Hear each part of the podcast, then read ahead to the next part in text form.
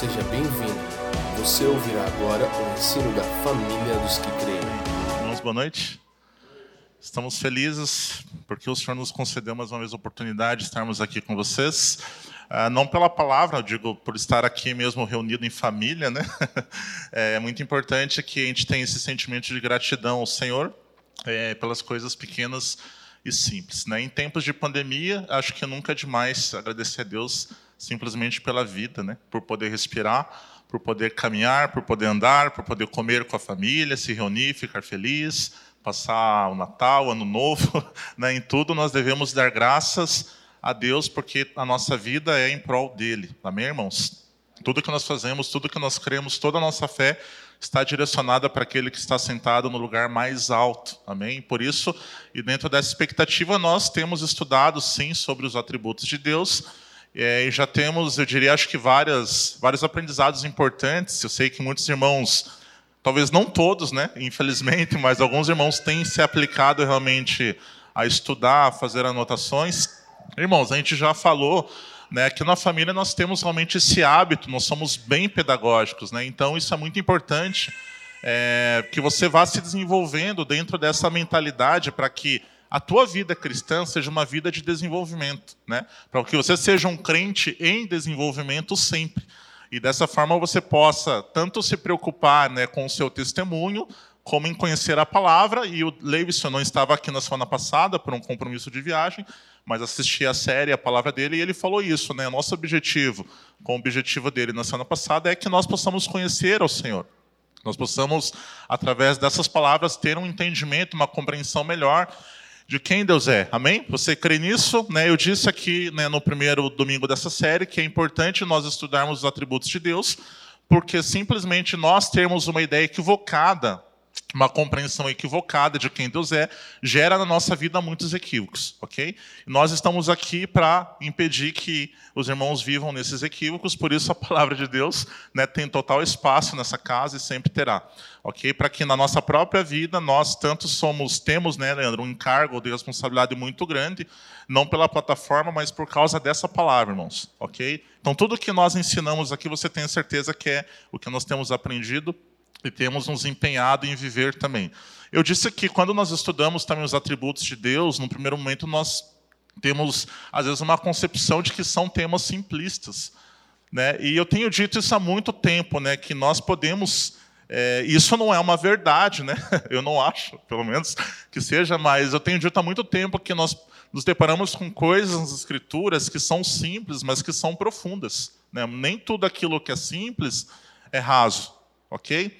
Você, como crente, é, eu tenho dito isso, conversado com algumas pessoas, você pode escolher um caminho de descomplicação. Né? Eu já falei em outras vezes também que tem crente, tem irmão que quanto mais ele estuda, quanto mais ele ora, mais ele se distancia das pessoas à sua volta. Né? Então Deus ele não chamou você nem eu para ser crente chato. Sabe, crente que não se aproxima, que não se, que não ganha ninguém, que não ganha o coração de ninguém, que não abarca ninguém, na sua mesa, que não, sabe, prega Jesus através da sua vida para ninguém, Deus não nos chamou para isso, irmão. Se você muito ora, se você muito jejua, e se você se distancia do mundo, toma cuidado, porque o Senhor falou que nós somos sal e luz dessa terra. Você não é sal e luz aqui dentro, você tem que ser sal e luz lá fora. Ok? Então, com base nesses atributos, como eu falei, né, nós, quando os estudamos, né, somos impelidos a viver uma vida né, a mesma vida que Paulo orientava Timóteo para que ele tanto aprendesse e ensinasse as escrituras publicamente no meio da igreja. Quando nós fazemos isso, nós abandonamos muitas vezes nossos próprios interesses, sabe? Porque é, estudar a Bíblia nem sempre é legal. Né? Estudar a Bíblia nem sempre é uma coisa das mais apaixonantes. Né? Tenho dito que às vezes ler um livro, né, assistir uma série é mais gostoso, vamos falar a verdade humanamente falando. Agora, aquilo que te liberta, aquilo que te leva a um conhecimento profundo de Deus, é ter uma, um relacionamento com o Espírito Santo de forma mais íntima, isso se dá através das verdades das Escrituras, ok? Então, bora lá estudar né, é, sobre os atributos de Deus. Hoje é o quarto domingo, nós começamos pela autoexistência, depois o Felipe falou sobre autossuficiência, que é a independência de Deus.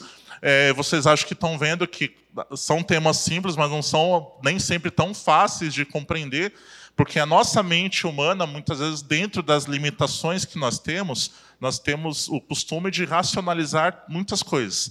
Né? E para entender os atributos de Deus, esses que são incomunicáveis, né, como a eternidade que o Leivson falou na semana passada, né, e eu disse aqui também no primeiro domingo que eu falei, nós temos uma noção, por exemplo, de eternidade daqui para frente, porque nós somos acostumados e aprendemos ah, sobre a eternidade dentro dessa concepção, né? Que a partir do momento que você é salvo, então você espera uma eternidade daquele marco da sua vida até um futuro. Muitas vezes nós temos uma dificuldade de, de compreender a eternidade como um atributo de um Deus que já existia antes de tudo, desde a própria eternidade.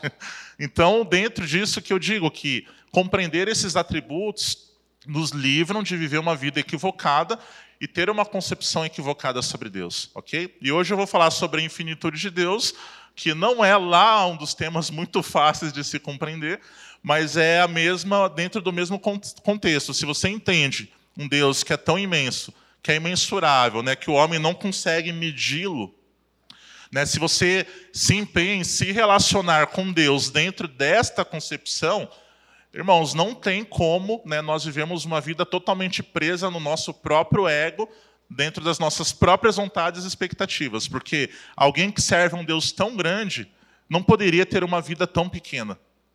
Ok? Então, inicialmente eu já adianto para vocês que essa palavra deve nos confrontar a refletir sobre isso. Né? Como nós temos nos demonstrado, nos apresentado ao Senhor, como nós temos nos apresentado ao mundo, se nós dizemos e cantamos muitas vezes aqui, grande é o Senhor, exaltamos ao Senhor, mas muitas vezes a nossa vida não reflete a grandeza desse Deus. E por que é importante nós refletirmos a grandeza desse Deus? Porque nós nós devemos expressá-lo. Né? Isso nós falamos, o Felipe deu muito bem essa explicação, que nós estamos, nesse momento inicial, estudando sobre esses atributos que são incomunicáveis, ou seja, que Deus ele não compartilha conosco, nós não temos eles na nossa vida de uma maneira, de uma forma inata, nós não nascemos dessa forma. E tem atributos que Deus compartilha, que, como o próprio amor, a justiça, a bondade, a misericórdia. Então, é através desses atributos que nós expressamos Deus. Mas isso dentro da condição de crermos nele, através também dos seus atributos incomunicáveis. Né?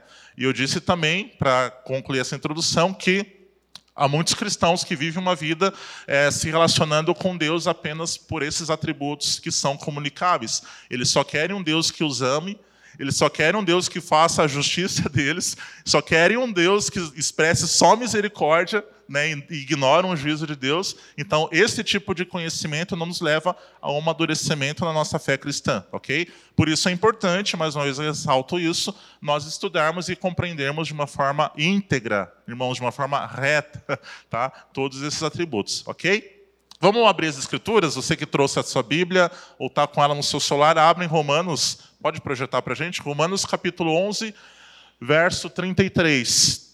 E a palavra do Senhor diz o seguinte: Ó profundidade das riquezas, da sabedoria e do conhecimento de Deus.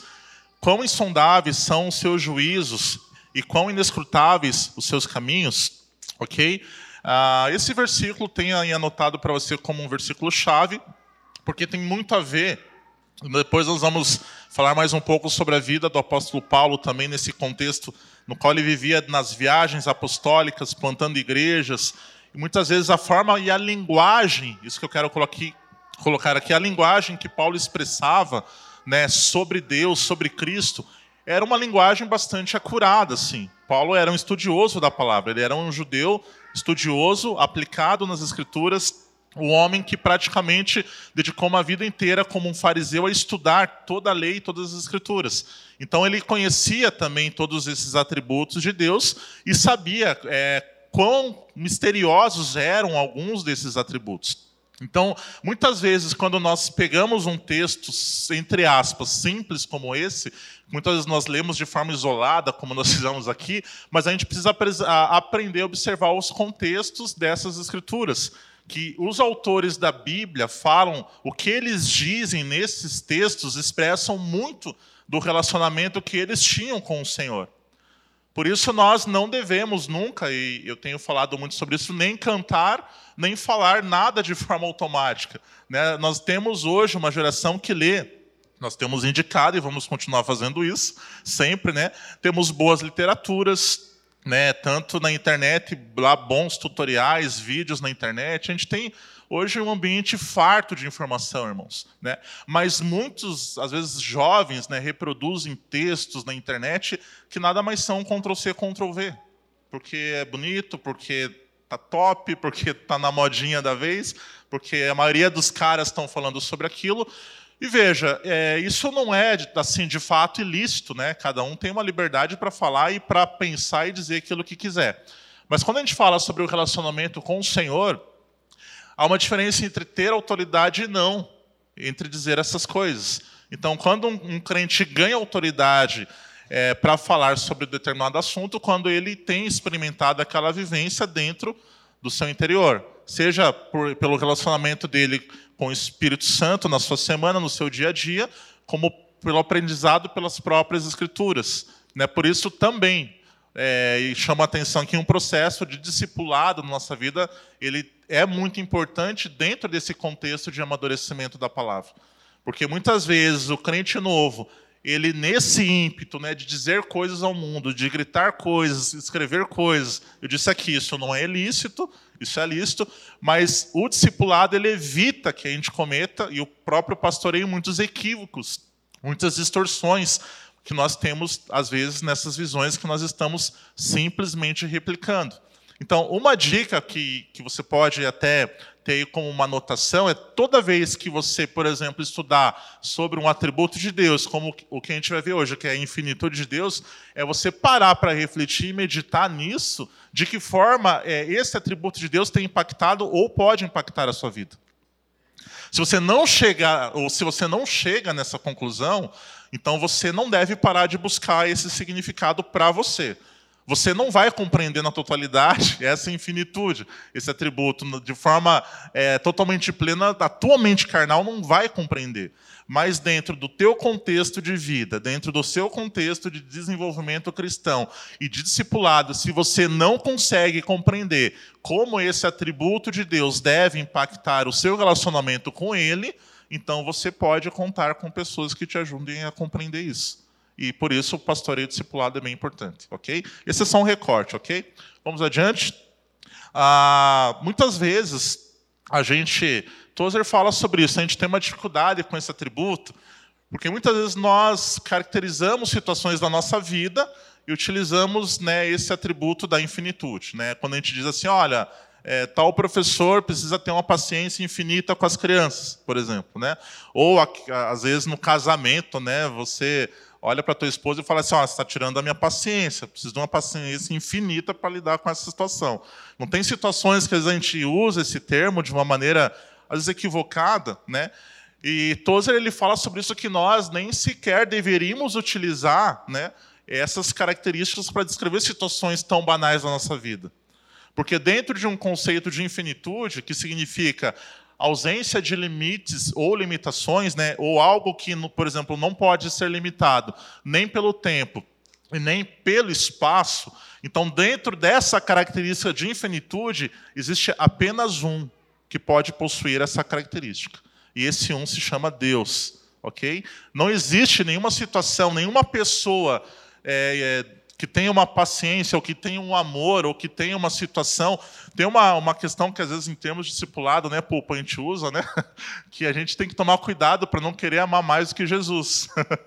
né? Isso a gente está querendo dizer, se você ouvir isso da nossa boca, da minha boca, do Pulpa, do Bowser, do Felipe, ou do Vieira, saiba que a gente não está sendo irônico, tá? a gente está sendo verdadeiro. A gente fala isso no contexto que alguns irmãos, às vezes, querem demonstrar um amor maior do que o de Jesus. Ok? Então, a gente não consegue, irmãos. O nosso amor ele não é infinito como o amor de Deus. Né? Pode parecer né, que algumas pessoas amam tanto, tanto, tanto, tanto algum irmão ou da sua família que fazem coisas que são impensáveis dentro do contexto humano. Muitas vezes motivados por uma espiritualidade que nem verdadeira é. Ok? Então é muito importante, estou dando só um exemplo aqui né, no âmbito do discipulado e do pastoreio, que na nossa vida, né, mesmo em termos de desenvolvimento cristão, sendo você discipulado ou discipulador, você tem em mente que a infinitude de Deus é um atributo no qual é, Deus tem dentro de si mesmo, mas que também os atributos que Deus tem, eles também são infinitos. O que eu quero dizer com isso? Então, ninguém demonstra mais misericórdia do que Deus. Ninguém ama mais do que Jesus, né, pupa? ninguém tem uma soberania maior do que a de Deus. A soberania de Deus é infinita. O amor de Deus é infinito. Né? O tamanho de Deus, o espaço que Deus ocupa, não pode ser limitado nem pelo tempo e nem pelo espaço, ok? Então, dentro desse contexto de infinitude, né, que é a ausência de limites, há apenas um ser que possui essa característica em si mesmo, e esse ser é Deus, ok? é aquela velha é, crença, aquele dogma que a gente tem, né, que eu falei aqui, que muitas vezes até você pergunta para um ateu, ei, você é ateu? Ele diz, oh, graças a Deus eu sou ateu. nós temos o hábito de pensar em coisas de forma automática. Nós dizemos coisas, nós oramos coisas que muitas vezes nós não paramos para pensar sobre o que nós estamos falando. Ok? E nessa série, né, eu estou confrontando você para que você comece a parar e ir um pouquinho mais devagar sobre as coisas que você diz, canta e ora. Porque existem coisas simples que nós falamos que podem ser tão profundas a ponto de transformar a nossa caminhada e a nossa jornada com as pessoas que nós dizemos que amamos. Eu tenho falado e vou insistir nisso, irmãos. Se a nossa vida devocional não nos torna alguém melhor perante aquelas pessoas que você convive, então tem algo errado. A gente precisa rever, a gente precisa parar um pouquinho e pensar um pouco melhor sobre o que a gente anda fazendo. Alguém me diz assim: ah, mas Jesus falou que nós seremos perseguidos por causa do Evangelho, irmão. Né, por causa do Evangelho, não por causa de birra no seu emprego, de perseguição do teu chefe. Isso todo mundo passa, o não crente passa por essas coisas. Então, se não há nenhuma diferença entre a tua vida e a vida de um não crente, se o não crente sendo perseguido no trabalho fica com raiva, peca, xinga, e o crente no trabalho sendo perseguido faz as mesmas coisas, então não tem diferença. Então não existe nada diferenciando a nossa vida da vida daqueles que não conhecem o Senhor. Mas de repente eles estão até um pouquinho melhor que alguns crentes por aí, né? Porque o nosso testemunho deveria falar um pouco mais alto. Quando nós falamos sobre um Deus infinito, é isso que eu estou falando. A, a nossa expressão de quem Deus é deveria, no mínimo, apontar para alguém que é grandioso, que é imenso, que é maravilhoso e que as pessoas têm vontade de conhecer. No mínimo, a gente deveria ter essa expressão de vida, ok? Então, é um outro conceito, ainda dentro disso que a gente falou, que então a infinitude é a ausência de limitação, né? seja no espaço, no tempo, é, ou na matéria, né? nada, não existe nada né, que possa conter Deus, que possa conter o Senhor, que possa abarcá-lo, contê-lo totalmente, né? ser igual do tamanho que ele é. Né? E Salomão, sabendo disso, pode abrir lá, para colocar a primeira reis, já está ali. É, Salomão vem de uma família, né, filho de Davi, olha só. Né, e vocês já sabem desse contexto, acho que todos ouviram, mas eu vou resumir. Davi foi um homem segundo o coração de Deus, que sempre teve o desejo de construir uma casa para Deus. Uma casa, é, e depois nós vamos ler o contexto. Davi ele amava tanto o Senhor e tanto a casa de Deus, que basicamente ele entregou pessoalmente todos os seus tesouros para essa construção. Ok? Mas Davi não pôde construir essa casa. Davi, ele foi sempre um homem também que Deus usou em muitas guerras. Davi derramou muito sangue. Davi, ele derrotou muitos inimigos. Então Deus basicamente olha para Davi e fala: Você desejou construir essa casa, mas você não vai fazer isso. Mas alguém da sua descendência, o seu filho, vai fazer isso. Então Salomão é, construiu uma casa ao Senhor. E dentro desse contexto, eu quero até abrir aqui para ler com vocês. Como eu já falei, eu não gosto de ler textos de forma isolada, eu coloco apenas como referência. Quando a gente coloca aqui, acho que serve para todo mundo, né? um, texto igual está aqui, 1 Reis 8:27, você pode anotar sim, tá? mas quer dizer que você tem que chegar em casa e tem que ler Reis, 1 Reis capítulo 8 inteiro, no mínimo.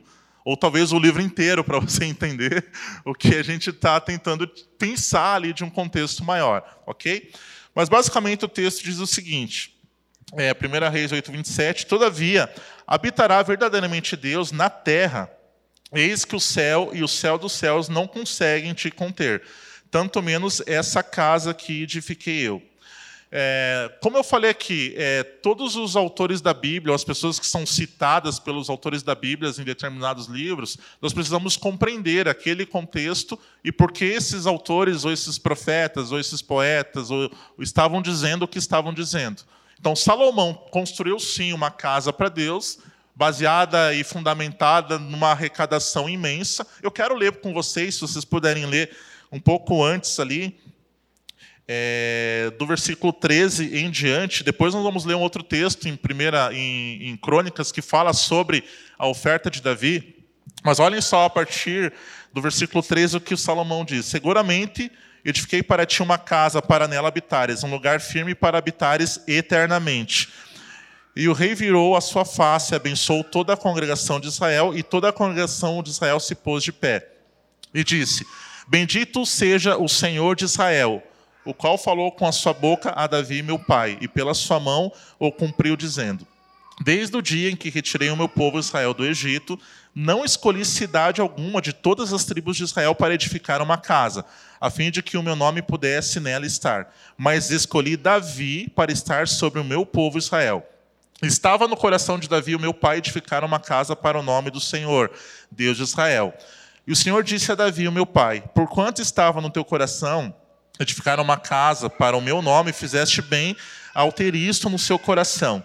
Todavia, não edificarás a casa, mas o teu filho que sairá dos teus lombos, ele edificará a casa para o meu nome.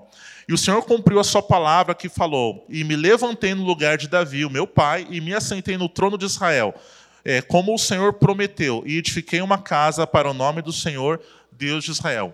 Observem que mesmo é, Salomão tendo, e certamente herdou isso do seu pai, todo o aprendizado sobre o seu Deus, o Deus do seu pai, o Deus dos seus avós, o Deus dos seus descendentes, mas mesmo assim, no versículo que nós lemos, é, Salomão deixa claro, e ele sabe que Deus ele não pode ser contido por aquela casa. Por isso eu disse que o conceito é, que nós temos nos leva a ter uma, uma concepção, uma ideia, uma percepção ideia, é, correta ou errada de quem é Deus. E que essas concepções geram em nossas vidas equívocos ou não. Então é muito importante que você observe nos textos bíblicos né, o, o quanto é, os homens de Deus, os profetas, eles expressavam esse conhecimento sobre o Deus que eles diziam que serviam. Ok? Isso nos ensina muitas vezes mais do que nós pegarmos a Bíblia e, e de uma maneira totalmente mecânica, ou nós lemos simplesmente porque é fruto, de repente, de uma palavra discipulado, e isso é muito bom, como eu falei, mas comece a prestar atenção, como a gente diz, nas entrelinhas das Escrituras. Né? Por que as pessoas disseram aquilo que disseram? Por que as pessoas se movimentaram da forma como se movimentaram? Né? Por que elas existiam daquela forma? Né? Porque Salomão, mesmo sendo filho de Davi, homem segundo o coração de Deus, edifica uma casa com tudo que tinha do bom e do melhor naquela época. E edifica essa casa, e, e apesar disso, tem sim essa consciência de que Deus não pode ser contido naquele lugar. Então, eis que o céu e o céu dos céus, ou seja, o mais alto lugar nos céus, não podem né, nem conseguem te conter, tanto menos esta casa que edifiquei eu. Isso é muito importante, fala no meu coração, no sentido de que nós, muitas vezes, no âmbito, no ímpeto de cumprirmos a nossa vocação, muitas vezes nós permitimos na nossa vida algumas pequenas distorções que vão nos desalinhando, nos desalinhando e nos desalinhando, e muitas vezes nos tirando do caminho no qual o Senhor propôs para nós. O caminho que Deus propôs para um homem, por mais frustrante que seja humanamente, é prazeroso. é sempre prazeroso. Porque fora do Senhor há desprazer e frustração, mas nele não há desprazer e nem frustração. A gente tem, sim, muitas vezes, que lidar com processos no qual a nossa emoção e o nosso sentimento ele nos diz o contrário disso. Então, como servir um Deus infinito que tem planos tão grandiosos para nós, mas você já parou para pensar o tamanho desses planos para Deus? tipo, a gente sempre pensa né, de acordo com a nossa cosmovisão humana. Você já parou para pensar o tamanho do propósito de Deus para o próprio Deus? nós paramos para pensar no propósito de Deus para nós, sob uma perspectiva geralmente humana, e não está errado, porque nós somos humanos, Deus nos fez humanos. Mas como seus filhos pertencentes a um reino, como o Leivson falou na semana passada sobre a eternidade, um reino que é eterno, de valores que não são desse mundo, que são desse reino, irmãos, é, passou da hora de nós fazermos um esforço para compreendermos toda a vontade de Deus dentro do contexto desse reino e não da terra, ok? Porque nós vamos temos a tendência então de usar determinadas desculpas. Ah, se Deus é tão infinito assim, né, se é tão grande assim, então Ele que me abençoe e facilite a minha vida, né? Então por que que Deus não faz isso? Né? Por que, que Deus permite o sofrimento? Por que, que Deus permite as mazelas? Enfim, nós já falamos sobre isso. Nós precisamos sair de vez dessa esfera e realmente começar a expressar um Deus que é infinito, um Deus que é grandioso, que é majestoso em glória, em poder, que é infinito também nesses atributos. Dessa forma, né, o mundo certamente será muito mais impactado. E não tem maneira melhor, irmãos, de nós, assim, da igreja se preparar para os tempos que virão, senão dessa forma. Né, compreendendo que serve um Deus grande, um Deus que, sabe, um Deus que não é sofrível. Deus não sofre, irmão. Eu falei da outra vez, Deus não tem pena de você, não tem dó de você. Deus não está tão preocupado assim. Né? Ele entregou seu filho né, pelo mundo de tal maneira, o Leandro falou que não tem uma expressão, não tinha uma expressão melhor para definir isso, né? Então Deus ama o mundo de tal maneira, ou seja, de um amor tão grande, um amor infinito, um amor que não tem fim. E nós precisamos corresponder, né? Não à altura, porque nós não conseguiríamos, mas através de Cristo, como corpo, como igreja, nós podemos expressar o que a Bíblia fala, a multiforme sabedoria de Deus, né? É, para fazer um parênteses, por isso é importante que a gente busque compreender, e eu fiz esse parênteses aqui porque eu estava pensando sobre isso. A gente se empenha muito quando a gente fala sobre os atributos de Deus, buscar muitas vezes compreender isso de maneira às vezes muito individual. Então, o que você pode fazer de melhor nessa semana? Talvez convida alguém para tomar um café na sua casa e conversa sobre esses atributos de Deus, né? Se você tem um processo discipulado, pergunta para o seu discipulador. Se você discipula alguém, pede lá para o seu discípulo, sei lá, faz um resumo sobre isso. Sabe, irmãos, a gente muitas vezes cai numa mesmice, assim, numa vida cristã automática que a gente acaba ignorando coisas pequenas. Sabe, eu fui discipulado por um pastor batista que casou eu e minha esposa, né? E no processo discipulado ele dava um livro na nossa mão e falava assim, ó, faz um resumo aí. E eu achava super estranho, meu pai está aqui, vai lembrar, né? Pastor Claudinei. Faz um resumo aí desse livro. Eu quero esse resumo até tal dia, né? Tal, dessa forma. E olhe, muitas vezes a gente tem um, uma vida cristã que vai caindo nesse lado automático e a gente ignora essas coisas. Né? Por isso, a pedagogia de Deus, a pedagogia no meio da igreja, quando a gente dá espaço para ela, ela deve nos tirar, nos tirar dessa, dessa mesmice, desse comodismo no qual estudar nos incomoda, sabe? No qual nos desenvolvermos parece que nos incomoda, né? A gente pensar um pouquinho para fora da caixa, como se diz, ou, ler um pouquinho mais do que a gente lê em determinados anos passados, isso não deveria nos incomodar tanto. Nos incomoda porque a tendência do ser humano caído, e não do ser humano convertido, é a prepotência e a arrogância. Então não preciso aprender nada, não preciso ler nada novo. Não preciso, isso aqui eu já sei. Ah, eu já sei que Deus é infinito, eu já sei que Deus me ama, eu já sei que Deus é soberano, eu já sei que Deus é eterno. Isso vai melhorar a minha vida em quê? Realmente, se você pensa assim, em nada.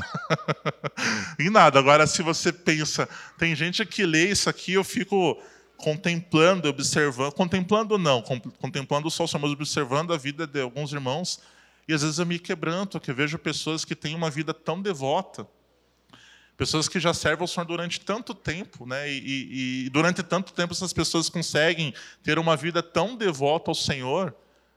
E eu não sei, isso me constrange. Eu fico feliz que isso me constrange.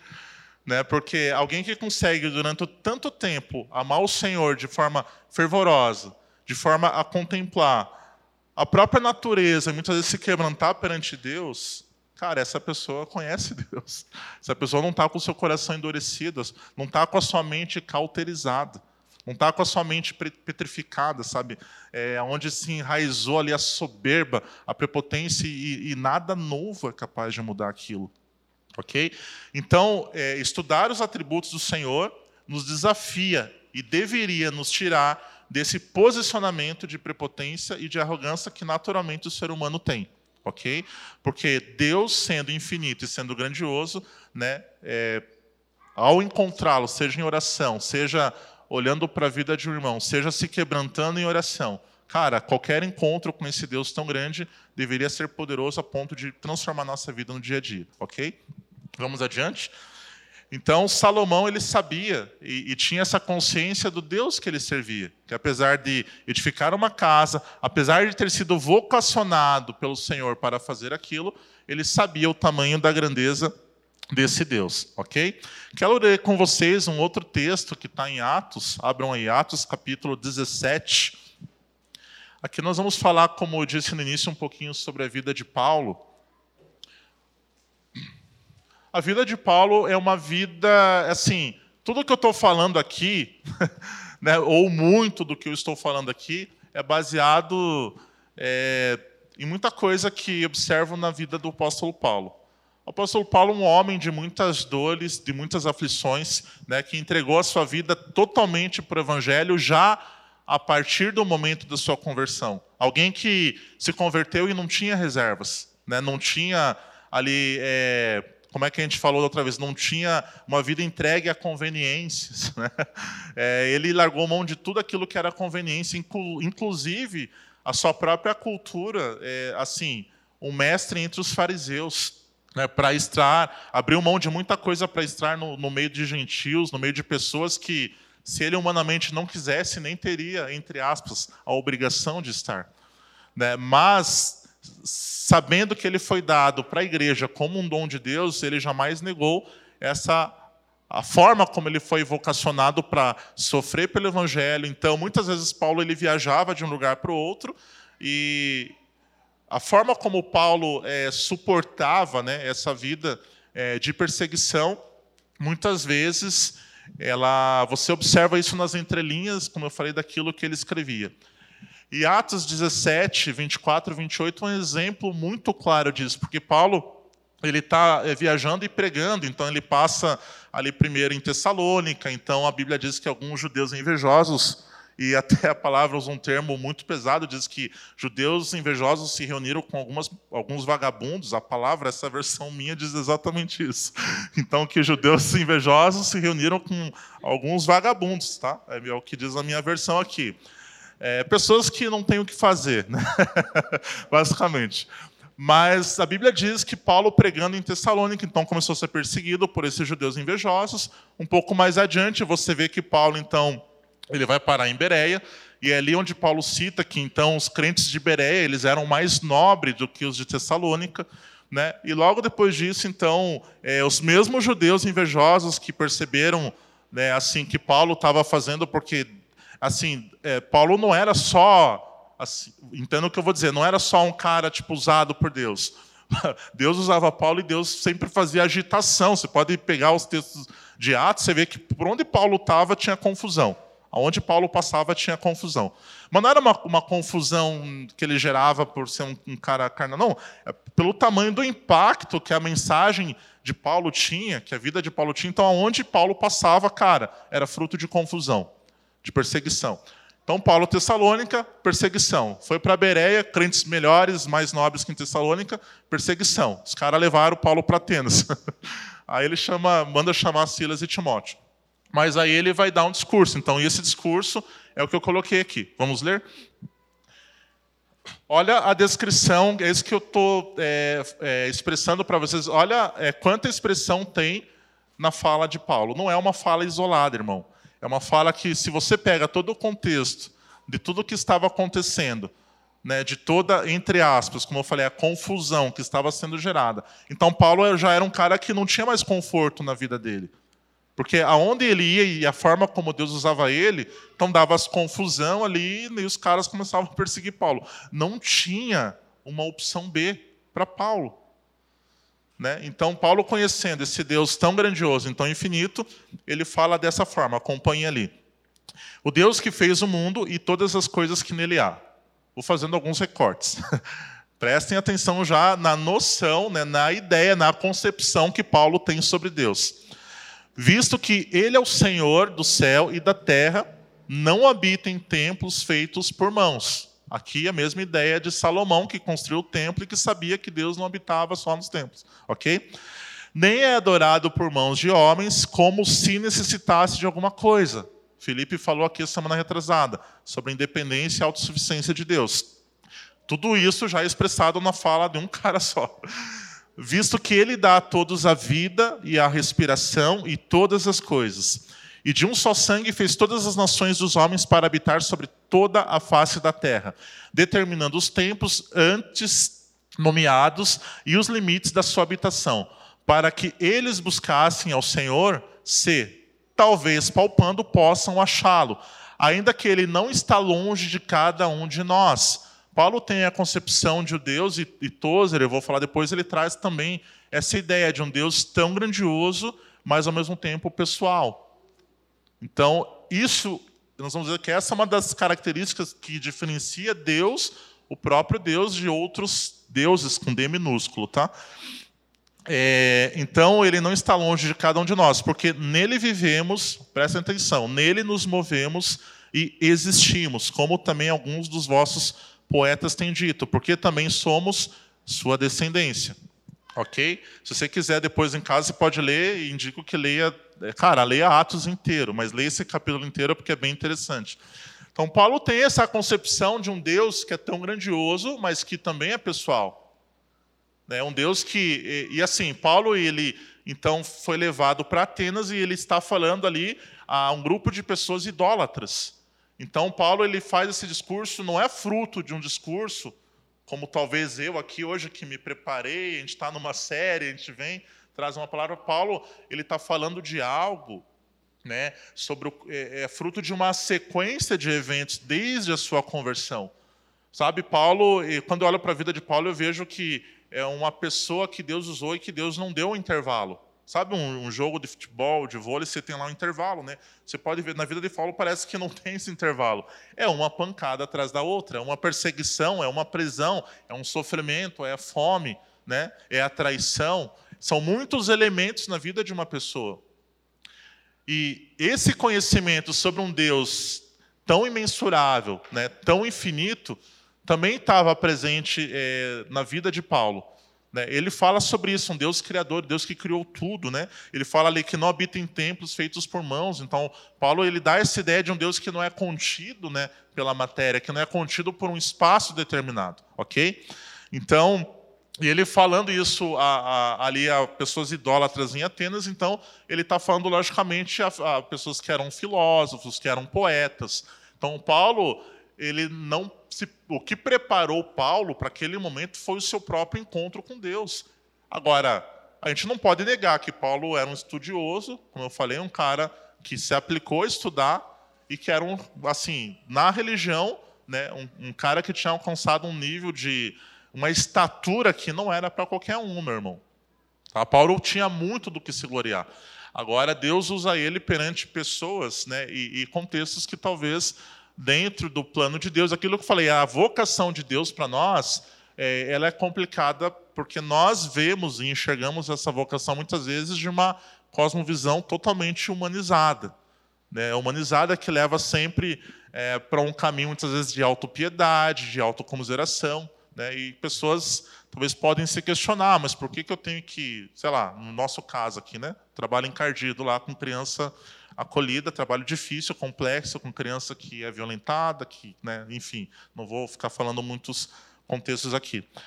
Mas já me questionei, né? Minha esposa sabe. Por que aqui? Por que ali? Por que não um lugar mais fácil? Por que não um lugar ali que tem só um arzinho condicionado, né? Bem de boa, quando você vê lá tem uma criança quebrando uma janela, né, tá com uma pedrada na cabeça da outra. Então tem muita coisa complexa, né? Estou dando o meu exemplo, você tem o seu. A gente pode muitas vezes pegar essa vocação que Deus lindamente colocou na nossa mão, né? E por um descuido, por uma visão equivocada de quem Deus é, então escolher um caminho, mesmo que inconscientemente, de distração, de distorção e mais preocupante, de ingratidão. Porque quando a gente não reconhece a grandeza desse Deus e a grandeza da vocação que ele colocou na nossa mão, Então a gente faz essa vocação de qualquer jeito. E a gente começa a ter problema, porque a gente para de conhecer o Senhor no âmbito da vocação que Ele deu para a gente mesmo. Então a gente se dissocia de Deus, a gente se separa de Deus em determinadas ocasiões, porque a gente nega que naquela situação Deus é Deus. Como que a gente faz isso? Murmurando e reclamando. Olha que legal. Quando você não reconhece a perfeição de Deus nos propósitos que Ele tem dentro da sua vida, você está se dissociando da vontade de Deus dentro daquele contexto. Você está ficando distante. Você vai se distanciando, né, se distanciando, se distanciando até o ponto que você para de reconhecer que aquela situação, que aquele casamento, que aquela esposa, que aquele filho, que tudo aquilo foi Deus que te deu. Ok? Vamos adiante? Então, nesse. Deixa ler só mais um minutinho. Então, aqui nesse contexto, a gente tem pelo menos três coisas que deveriam, irmão, chamar a nossa atenção. É, que servindo a um Deus infinito, tão grande, a um Deus que é tão imensurável, a gente deveria sempre parar para pensar por que a gente vive, por que a gente se move e por que a gente existe. a gente não deveria parar para pensar sobre essas coisas todos os dias? Né? Então, é, por que a gente vive, por que a gente se movimenta, né? porque nós fazemos as coisas que nós fazemos. Né? A nossa vida não deve ser uma vida automática. Eu vou bater nisso até o final dessa mensagem. A nossa vida deve ser uma vida assim: você acordou amanhã de manhã, sei lá, o que você faz? Se você trabalha, se você cuida de casa, mas você deveria fazer os seus afazeres, primeiro orar, né? Se você puder fazer um devocional, melhor ainda. Mas parou para almoçar, cara, já para e já pensa no seu dia. Entendeu? Eu tenho tentado fazer esse exercício às vezes, e a conclusão que eu tiro sobre mim mesmo é que a Val sabe disso. Eu falo, caramba, eu ainda reclamo demais. Tipo, eu ainda é, principalmente no trânsito, né, Val? É uma dificuldade, né, irmãos? Você pega uns caras ruins ali, é uma dificuldade. Mas nesses momentos tão simples, como eu falei no início, né? É que a gente é pego de surpresa, que a nossa vida muitas vezes deixa de expressar um Deus tão grande, né? É, então, muitas pessoas também, muitas vezes, escolhem né, um caminho perigoso é, de não expressar um Deus tão grande, tão rico, tão glorioso, é, e preferem ser, por exemplo, pessoas avarentas, né? pessoas que não têm nada para dar para ninguém nunca e em ocasião nenhuma. Então, cara, é, não expressa Deus. Né? E eu não estou falando de prosperidade de dinheiro, estou falando de natureza. Né? Gente que nunca se doa. É, pode ser o seu tempo, pode ser qualquer coisa, a sua comunhão, seu sorriso, seu abraço. Gente que nunca se doa para ninguém, que nunca tem nada para entregar. Então, essa pessoa não tem atributos de um Deus que é rico em misericórdia, que é infinito em amor, que é infinito em si mesmo, mas que é infinito em todos os seus atributos. Ok? Então, quando você pensar, ok, Deus me ama, as misericórdias de Deus se renovam a cada manhã. Não quer dizer que Deus está sendo repetitivo em expressar misericórdia com você. A ideia não é essa. A ideia é você parar para pensar que Deus que você quer conhecer ou conhece, ele tem uma misericórdia que é infinita. Isso muda tudo. Pelo menos para mim muda tudo. Sabe, não é algo automático. Ah, Deus ele vai expressar a misericórdia dele amanhã, então eu vou pecar aqui, porque amanhã Deus vai expressar sua misericórdia. Se você pensa assim, você não conhece Deus. Porque esse não é o Deus que nós servimos. A misericórdia que se renova cada manhã, ela, ela diz respeito a um, a um, Deus que é infinito nessa misericórdia. E essa infinitude também nos atributos de Deus, ela deveria nos fazer uma pessoa, no mínimo, constrangida, porque nós pecamos. Uma pessoa que, no mínimo, se constrangeria perante um Deus que tão grande se preocupa em expressar misericórdia conosco. Então, veja que a cosmovisão, quando ela muda, a vida da pessoa pode ser transformada a vida da pessoa pode ser impactada para melhor. Né? E a pessoa pode, graças a Deus e, e para as pessoas que convivem com ela, se tornar então alguém melhor, se tornar um crente mais acessível. De assim, ah, mas como eu falei, a Bíblia fala que você é perseguido, que você é odiado. Irmão, quem é você na fila do pão ainda? Quem sou eu a ser odiado pelo mundo? O que tenho feito eu para o mundo me odiar? Dizer assim, ah, mas as ideologias políticas estão aí. Tá. Alguém já entrou na sua casa? Não. Vai ver o contexto dos irmãos lá na China, Coreia do Norte, né? Países que são extremamente comunistas. Depois a gente conversa sobre perseguição. Irmão, poucas pessoas no contexto que a gente vive podem dizer que são perseguidas por causa do evangelho. Pouquíssimas pessoas. O máximo que a gente hoje é provado assim é não negar o Senhor. Isso seria básico, sabe? É dizer assim, olha, eu sou crente mesmo, sirvo a esse Deus. Cara, se você não consegue nem fazer isso, pensa, aproveita e para hoje à noite e pensa sobre isso. Porque tem muito mais, tem muito mais para a gente viver. Então, nesse contexto aqui do texto que nós lemos em Atos dos Apóstolos, sobre tudo o que Paulo diz, tem pelo menos três coisas ali que deveriam chamar a atenção. A forma como nós expressamos a nossa vida em Deus. Então, Deus sopra em nós o seu fôlego de vida, porque a vida de Deus não teve início e nem fim. Ou seja, Deus ele tem a vida em si mesmo. A vida, ela também está na natureza de Deus. Ele tem vida suficiente para dar a toda a humanidade. O acesso à eternidade desta vida tem como único caminho Jesus, né? Porque olha que legal, a forma como Deus ele cumpriu o seu propósito eterno nas Escrituras, para que nenhum ser humano, né, no, na intenção, né, na vontade de tentar buscar um Deus espiritual, o encontre sem ser por intermédio de Cristo. Existem muitas religiões que propõem também caminhos que aparentemente são bons ao homem. Qual é a diferença, então? A diferença está nas características, justamente nos atributos. Quando você pega uma religião, por exemplo, Buda, né? É, ou sei lá, qualquer outra religião aí. Mas você vai estudar sobre Buda. O que, que Buda tem que Deus não tem? é até ridículo, né? O que, que Buda tem que Deus não tem? Né? Se a gente fizer a pergunta inversa, né, da forma correta, o que, que Deus tem que Buda não tem? Deus tem tudo. E Deus tem tudo que os outros deuses não têm.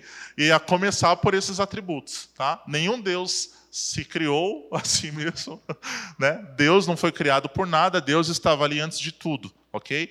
A Bíblia diz isso. Tá? Quando você para para ler Gênesis 1, se você para para pensar muito em Gênesis 1, atualmente, automaticamente dá uma bugada já. Porque você não entende como é que a terra era sem forma e vazia.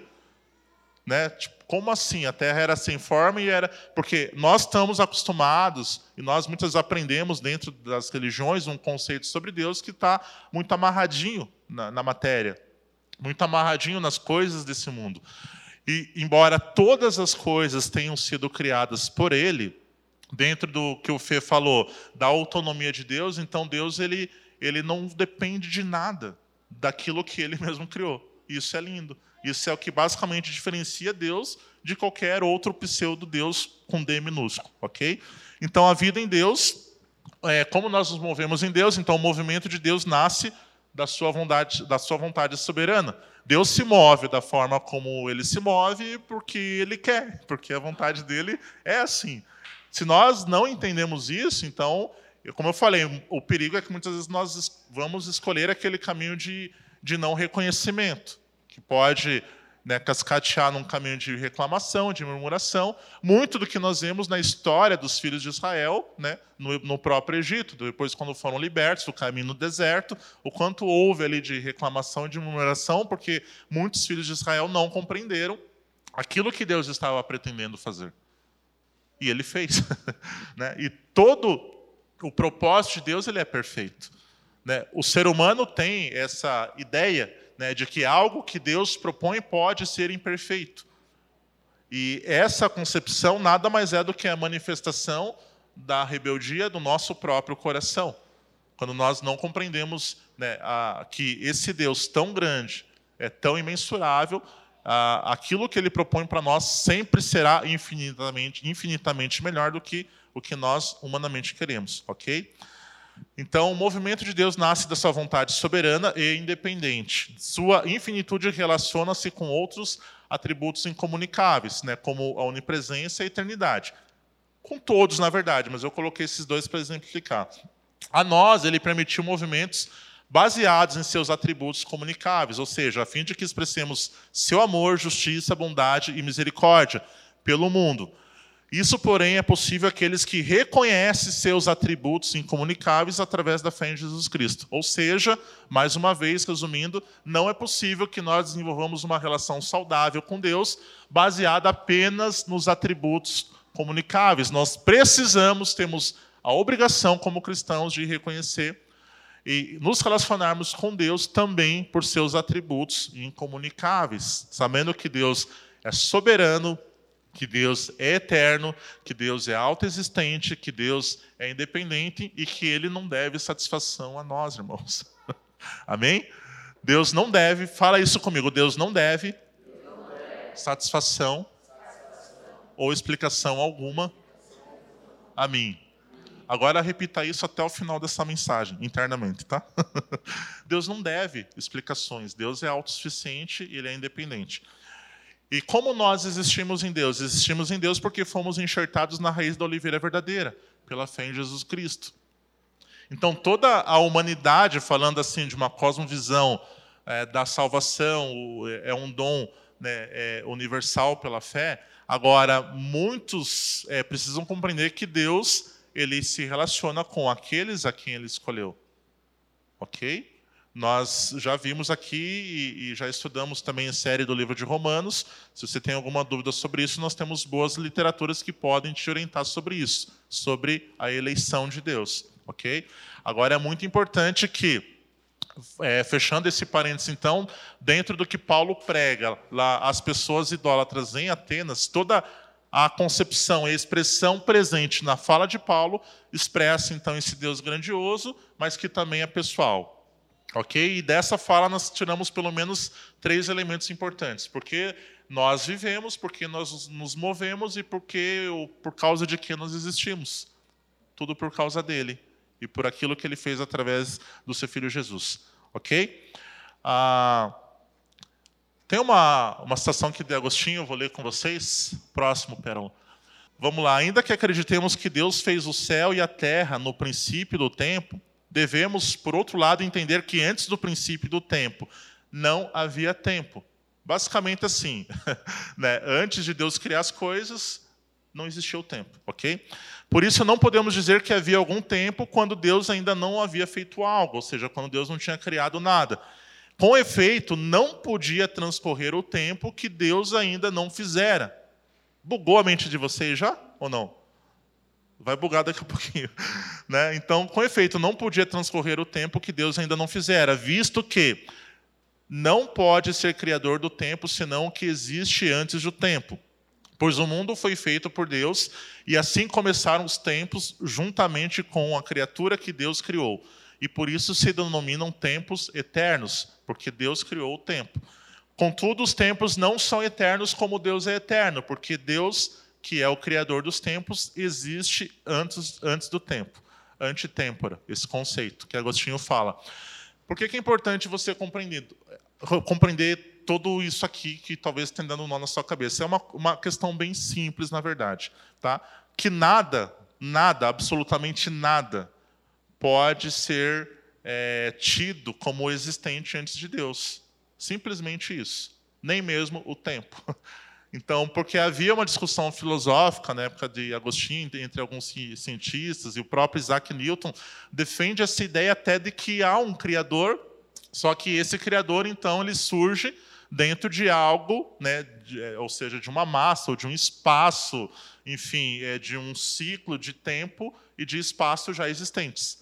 E isso vai contra a ideia de um Deus, então, que criou justamente esse tempo e esse espaço. Ok, irmãos? Então, é uma ideia simples, ok? A gente tem que é, tomar cuidado, muitas vezes, com esses conceitos simples, mas que podem, muitas vezes, nos colocar em situações que são um nó e que podem ser constrangedoras, ok? Então, anota isso aí, ok? Basicamente, o tempo, nada pode ser tido como existente antes do próprio Deus, ok? Porque daria ao mundo, ou às pessoas até que não creem em Deus, de que algo estava ali antes de Deus. Isso não é verdade. Então, o próprio tempo, o próprio espaço e a própria matéria foram criados por Deus, a partir do momento que Deus criou todas as coisas. ok? Essa é a ideia correta. ok? Essa é a ideologia correta da palavra de Deus. Né? Não existe nada, absolutamente nada, que tenha sido criado ou que existisse antes de Deus. Porque senão nós estaríamos automaticamente reconhecendo que então essas coisas elas poderiam ser mais eternas ou mais infinitas do que o próprio Deus. Tá? Isso não é verdade, por isso a ciência não consegue comprovar a existência de Deus e nem consegue refutá-la, porque ela se baseia em coisas que próprio Deus criou, mas que são coisas passageiras e que não são eternas. Então Deus criou algumas coisas que são eternas, como a própria vida, a própria eternidade dele que ele repartirá conosco. Mas muitas coisas que Deus criou, elas não são eternas e elas são temporais, elas vêm e passam. Então a ciência não consegue, através desses elementos, comprovar e nem refutar a existência de Deus. Ok? Eu falei aqui da outra vez que se a ciência conseguisse comprovar isso em laboratório, então o perigo que haveria que de a ciência querer reproduzir Deus por isso, Deus é, não permitiu e não compartilhou alguns dos seus atributos conosco, ok? Estamos caminhando já para uma fase um pouquinho final, vamos prestando atenção nisso, ok? Então, é muito importante para nós essa compreensão, ok? De que é, os tempos, eles, é, é, naturalmente, quando a gente fala de tempo, a gente tem que pensar no, na cronologia humana. Isso também, William, por que, que isso é importante? Você está falando sobre a infinitude de Deus. Seja mais claro, por que, que isso é importante para o meu relacionamento com Deus. Irmãos, irmãos, né? Quantas situações né, nós passamos, nós vivemos, né? Eu gosto de pegar exemplos que são bem didáticos e bem contemporâneos. A própria pandemia, né? Tenho tirado muitos exemplos da pandemia. Eu todo dia acordo, né, pensando, dizendo, Deus, né, bem que hoje poderia ser o último dia dessa pandemia. Não é assim? Muitas vezes a gente não para para pensar isso. Então, assim, porque a nossa, isso que eu quero explicar para os irmãos, a nossa ideia de tempo, ela está sempre atrelada à noção que a gente tem, ou do relógio, ou das estações, ou dos meses, ou dos anos, enfim, o calendário que a gente segue. Mas o tempo de Deus, ele também, é, ou para descomplicar ou complicar um pouquinho mais, o tempo de Deus também é diferente do nosso.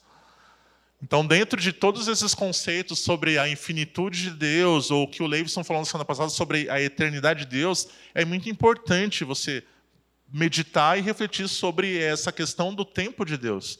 Porque ele não é o nosso tempo. Ele não, Deus não faz as coisas de acordo com a expectativa que a gente tem do nosso tempo. Ah, ou até amanhã, ou até o mês que vem. Né? Embora algumas coisas Deus permite que se cumpram dentro né, de, de tempos muitas vezes que a gente pede em oração tal, né?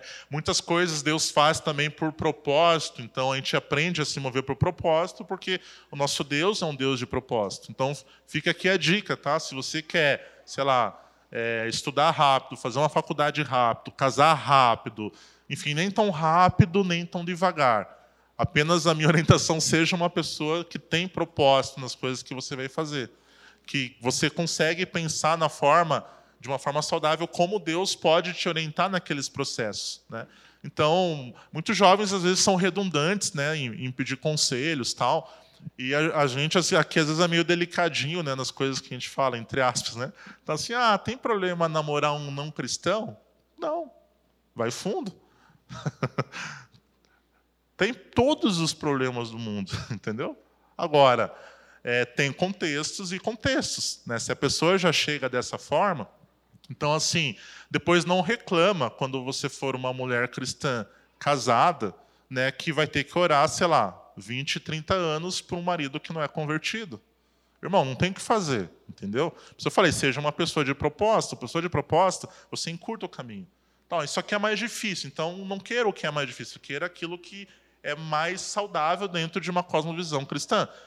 É ilícito? Ele não é ilícito, mas também não é o caminho que você depois vai poder, e nem poderia em qualquer outro contexto, né? mas olhar para Deus e dizer: Deus, né, aqui casada há 40 anos com um marido. Né, querida, você escolheu isso. Entendeu? Tipo, não coloca Deus no meio dessas confusões. Né, essas são as confusões que nós. Poderia dar aqui dezenas de exemplos, irmãos, tá? sobre como nós podemos compreender por que o tempo de Deus é importante dentro do nosso contexto de vida. Tá? E porque um Deus que é infinito se manifesta de tempos em tempos, aí atrelado a outros atributos que são dele, né, da forma como ele quer, autonomia, porque ele quis que fosse assim desde antes da criação do mundo. Você estar aqui, por exemplo, é uma prova disso, ok? Deus escolheu você antes da fundação do mundo. É que Paulo fala em Efésios. E bora falar a verdade. Quem consegue compreender esse conceito de tempo? A gente não consegue. A nossa mente, esse conceito, ele não cabe dentro da nossa mente carnal e humana, ok? Então, é, dentro desses conceitos, resumidamente, da infinitude de Deus, extrapola a matéria, extrapola tempo, extrapola espaço, ok? Então, mais uma frase aqui de Tozer para complementar, porque a gente vai pedir sempre auxílio para os universitários, né, irmão? Então, tudo isso que está aqui são fontes, né?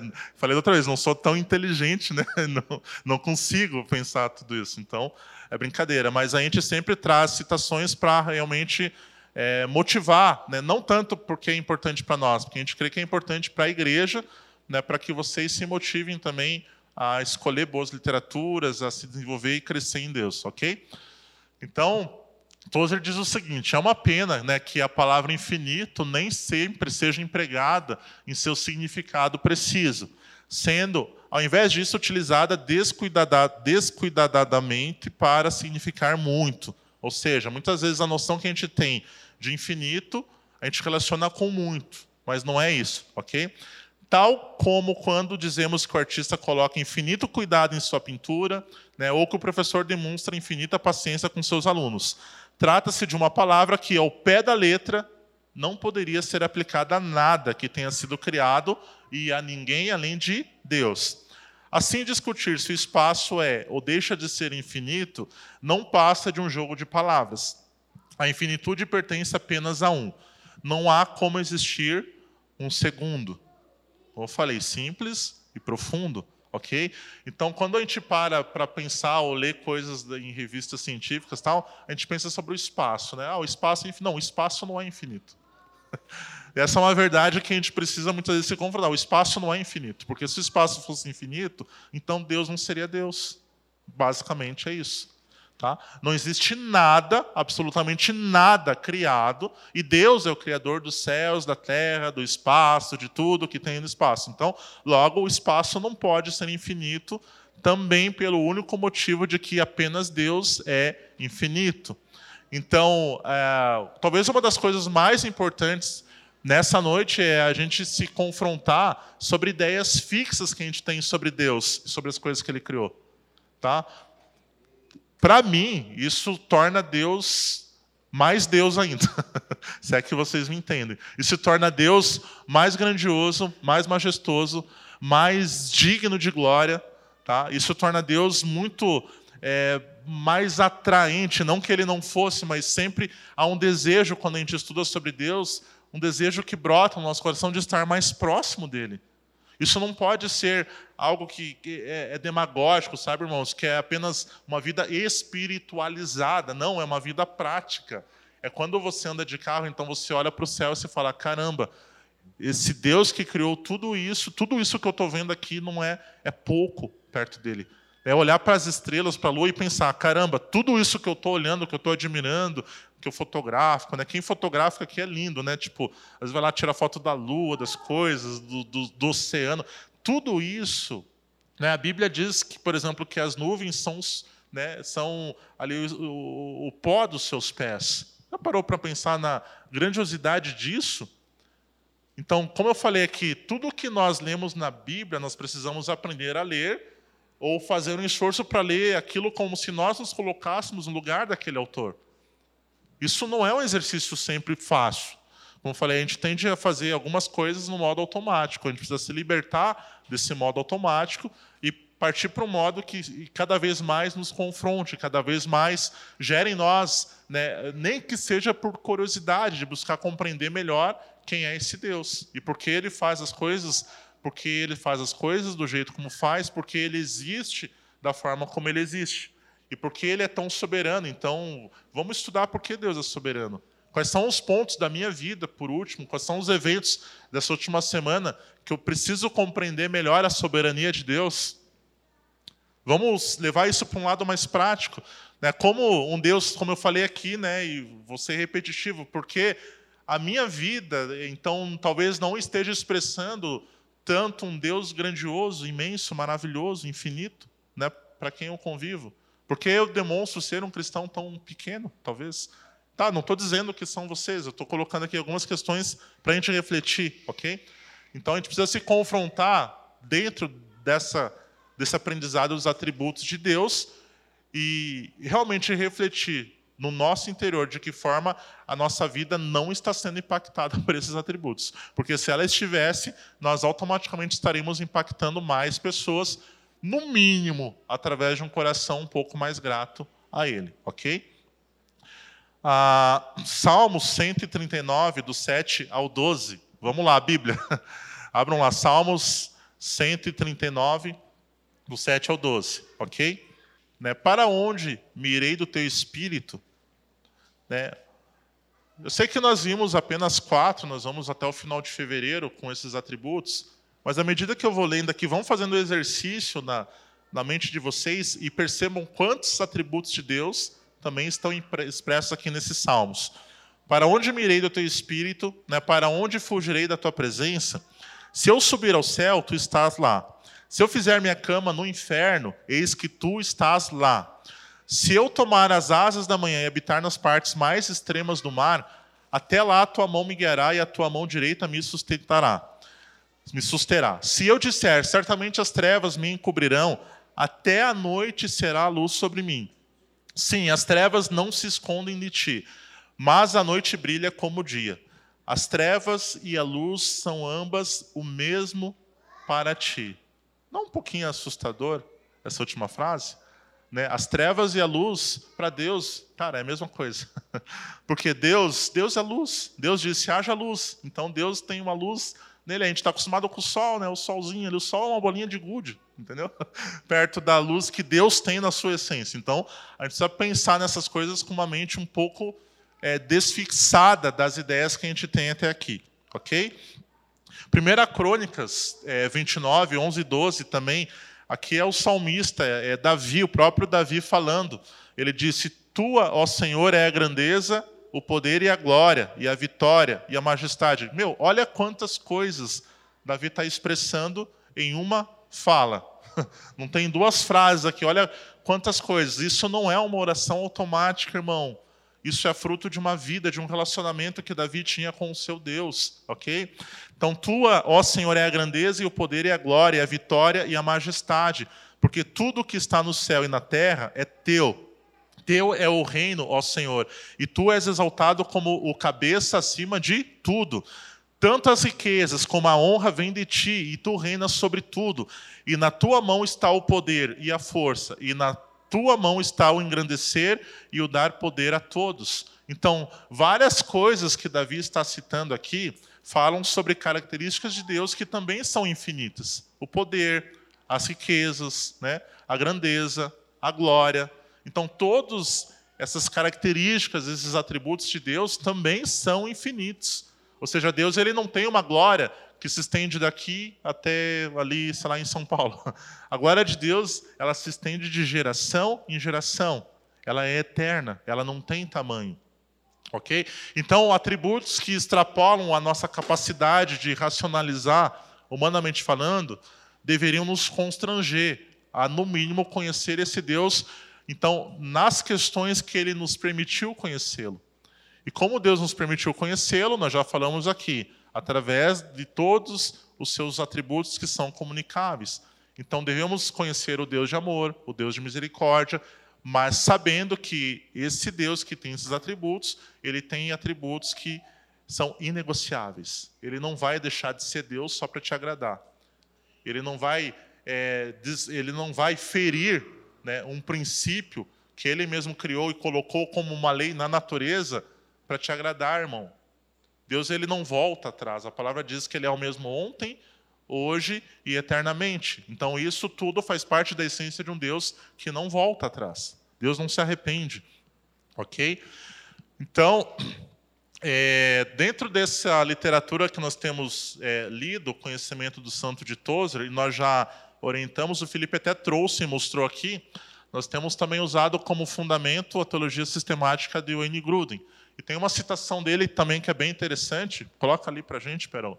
Ah, que é essa aqui, e que diz o seguinte: então, é, tudo que nós estamos falando aqui, irmãos, muito do que nós estamos explicando se resume nisso aqui, que nós vamos ler agora, ok? Então, a Bíblia ensina que Deus é tanto infinito como pessoal. Ele é infinito no sentido de que não é sujeito a qualquer das limitações da humanidade ou da criação em geral. Ele é muito maior que cada coisa que fez, muito maior que qualquer coisa que exista. Mas ele também é pessoal. Interage conosco como pessoa e podemos nos relacionar com ele como pessoas, ok? Podemos orar a ele, adorá-lo, obedecer-lhe e amá-lo, e ele pode falar conosco, regozijar-se em nós e amar-nos. Olha que lindo isso, né? Deus maravilhoso, um Deus tão grandioso, tão infinito. Então, cabe a nós buscar conhecer esse Deus. Como nós falamos aqui, esse é o nosso objetivo. Por isso nós estamos né, estudando esses atributos. Então, para concluir né, e, e, e para fechar essa mensagem, né, a principal é, característica dela seria é, nos confrontar, né, a, a, sair desse modo automático que muitas vezes a gente vive e pensa sobre Deus. Né? Ah, eu sou um cristão, então me converti, sei lá, quando criança, me converti há dois, cinco, dez anos, e minha vida tem sido assim, tenho dado esse testemunho, então eu não fumo, não roubo, não traio, não sei o quê. Irmão, isso né, um não cristão com bons valores também faz. A nossa vida precisa ser um pouco mais atraente para o mundo. A gente, a gente precisa expressar um pouco mais de gratidão. A gente precisa sair um pouquinho da nossa bolha e entender que Deus ele não pensa da forma como eu penso a minha vida cristã. Se nós chegássemos num espelho hoje e o teu próprio eu olhasse para você e te dissesse a forma como Deus pensou a sua vida cristã, cara, talvez muitos aqui cairiam em lágrimas constrangidos e arrependidos. Porque a forma como Deus pensa a nossa vida cristã é a forma mais nobre que pode existir, a forma mais rica, mais profunda, a forma mais parecida com a essência dele, a forma mais gloriosa. Então nós precisamos é, nos desvencilhar. E eu quero deixar aqui apenas uma frase para finalizar de Tozer, que diz o seguinte: né, através dos séculos o testemunho cristão tem sido porque Deus amou o mundo, resta-nos enxergar este amor à luz da infinitude de Deus. Será que é tão difícil? Não, não é tão difícil, tá? É, seu amor é imensurável, mais do que isso, é ilimitado. Não tem limites, porque não é uma coisa, e sim uma faceta da natureza fundamental de Deus. Seu amor é algo que ele é. Entenderam? Então, o segredo é nós não dissociarmos alguns atributos que Deus tem dele mesmo. Ok? Seu amor é algo que ele é, porque ele é infinito. Então, esse amor é suficiente para abarcar em si toda a criação e ainda oferecer espaço para mais 10 mil vezes 10 mil mundos. Eu amei essa expressão. Ela nos leva a pensar e ela confronta a forma como a gente pensa até agora. Né? né? Dentro desse amor, então, que abarca toda a criação, Deus poderia ainda oferecer espaço para 10 mil vezes 10 mil mundos. Então, é um amor infinito. Tá? Para finalizar, é, pense sempre sobre esses atributos de Deus de uma forma em que você é, correlacione né, o amor de Deus, a misericórdia de Deus, né, que são de formas infinitas, com o fato de que Deus é infinito nele mesmo. Então, Deus não tem fim, irmão. Deus ele não cansa com o seu sofrimento, Deus ele não cansa de nada. Deus ele não está cansado, ele trabalha por aqueles que ele ama, mas ele não cansa, ok? Feche teus olhos, vamos orar e agradecer a Deus por essa noite. Pai, nós te damos graças por essa palavra, pelo fato de que teu Espírito nos confronta a nos tornarmos cristãos mais conscientes dela, Pai, dos seus atributos. Eu peço para que o Senhor, realmente, através do seu Espírito Santo, ensine nessa semana a cada um dos seus filhos que estão aqui a expressarem, Pai, toda a magnitude do teu caráter, Pai, a grandeza, a infinitude que tu tens em si mesmo, Pai. Que nós possamos ter os nossos olhos abertos, os olhos do nosso coração abertos, para que nós possamos a, aprender a contemplar o Senhor, a meditar mais no Senhor, a meditar nas coisas que o Senhor tem feito mas não porque tem feito elas em nossas vidas, mas tem feito elas porque tu és um Deus soberano e eterno.